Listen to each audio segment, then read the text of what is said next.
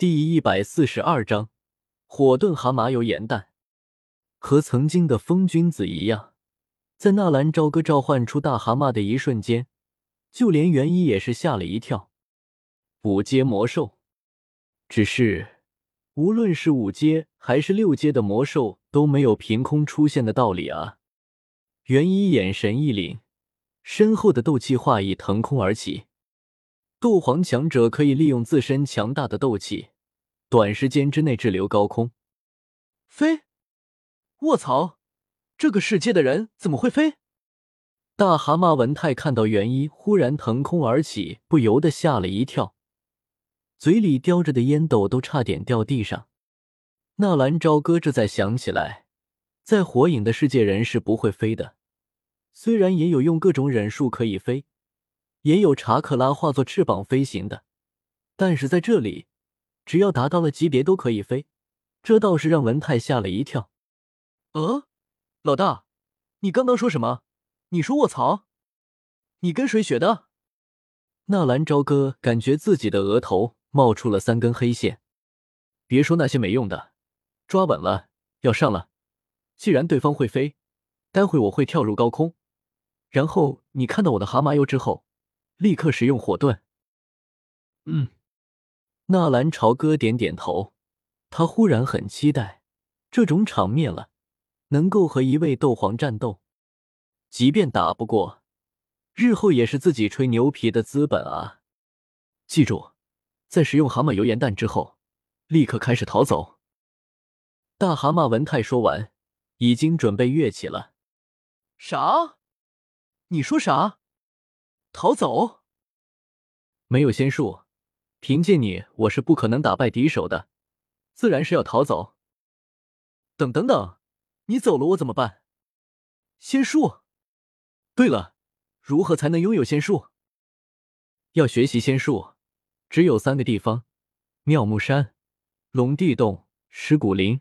感应自然能量，吸收自然能量，转化为仙术查克拉、水遁、铁炮弹。文泰一边解释着，战斗已经开始了。一张口吐出一颗强大的水遁能量球，纳兰朝歌的心思有些活络了起来。如果自己跟着大蛤蟆跑到妙木山，学习了仙术会怎么样？站在文泰的头顶，纳兰朝歌有些走神。你说会不会自己跟着文泰消失了，然后在斗破大陆就不会存在纳兰朝歌这个人了？或者说直接挂掉了。要是去了妙木山之后回不来了怎么办？万一碰到大筒木复活，火影正在第四次忍界大战，去了不也是一个死？被吊在神树上吸收查克拉？耳边风声呼啸，而纳兰朝歌却如同傻掉了一样，思绪纷飞。只有如此的实力吗？一阶五阶魔兽也敢在黑影城撒野？仅仅一个交手，元一已经看穿了文泰的实力，只是一头五阶的魔兽而已。虽然体型有些巨大，但是不足为惧。当下背后的斗气化翼煽动，人也化作一道残影，快速的冲着大蛤蟆文泰俯冲了下来。来了，火遁蛤蟆油盐弹。文泰一只爪子按住了肚子，深深的吸了一口气。对准从上面俯冲下来的元一，腮帮鼓起，噗！一股褐色的蛤蟆油冲着面前的元一，如同一股水箭一般激射了出去。元一一个侧身，很是轻松的避过。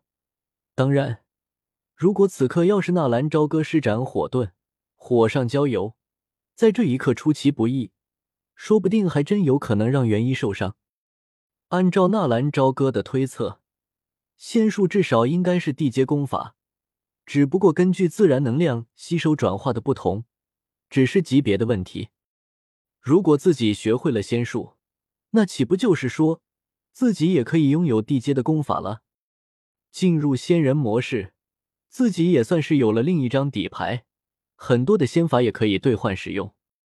心念一转，纳兰朝歌决定了学仙术。老大，呱！文泰正喷着油呢，还等着纳兰朝歌的火遁组成组合忍术，结果这货居然走神了。文泰一看情形不对，赶紧停止喷油。砰！一股大力袭击，纳兰朝歌只感觉脚下不稳，然后整个人和文泰一起直接被击飞。文泰巨大的身躯在地上滑行了数百米，沿途一路的树木巨石纷纷被撞开。疼疼疼！你在干什么，小鬼？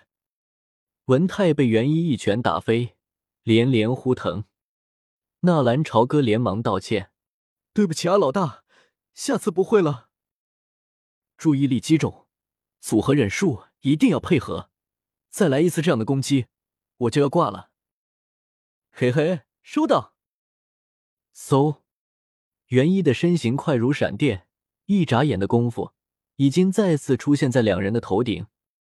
冷冷的看着下面大蛤蟆，还有纳兰朝歌，心头的震撼难以言表。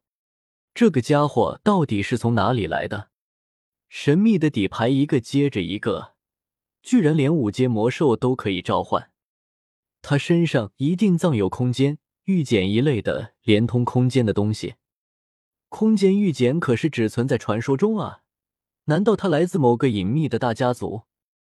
很有可能啊，不然不可能如此年纪就拥有这样的实力。一想到这些，袁一心里也不禁有些打怵。如果把这小子击杀了，万一引来大家族的敌对，那八扇门就算彻底的完了。可是杀子之仇又岂能就这么算了？速战速决！不得不承认，你很有前途。但是，天才并不仅仅是有前途就可以的。斗气大陆最不缺少的就是天才。实话告诉你，老子以前也是个天才。元一身体短时间停留上空。双手背负在背后，衣袂飘飘，无风自动，颇有一番大门主的做派。而此刻，因为这边的战斗，四周早就围满了看热闹不怕死的人。在黑角域，那些亡命之徒趁火打劫的多得是。这里唯一的规则，那就是弱肉强食。有时候，你并不需要把你的对手打死，或许只是一个重伤。对方就不一定能够活下去。那些虎视眈眈等着捡便宜的人会成为你的帮手。我在什么时候使用火遁？什么级别的火遁？使用多久？什么？这么长时间？好好，我知道了。纳兰朝歌哪里有功夫理会那个装逼的斗皇？能够阻止他的只有这一招火遁。如果不行的话，那他们可就要三十六级了。既然能够召唤出来大蛤蟆，纳兰朝歌就有些不愁逃跑了。实在不行，在关键时刻，他可以跟着文泰回妙木山。上了。文泰忽然把巨大的烟斗叼在嘴上，四肢微微曲起。嗯，纳兰朝歌也十分认真的收起其他的心思，双手做好了结印的准备。白驼天龙掌。元一也决定了，速战速决。再这么拖下去，对八扇门不利。随着元一的出手，天空中忽然出现了一个巨大的能量手印。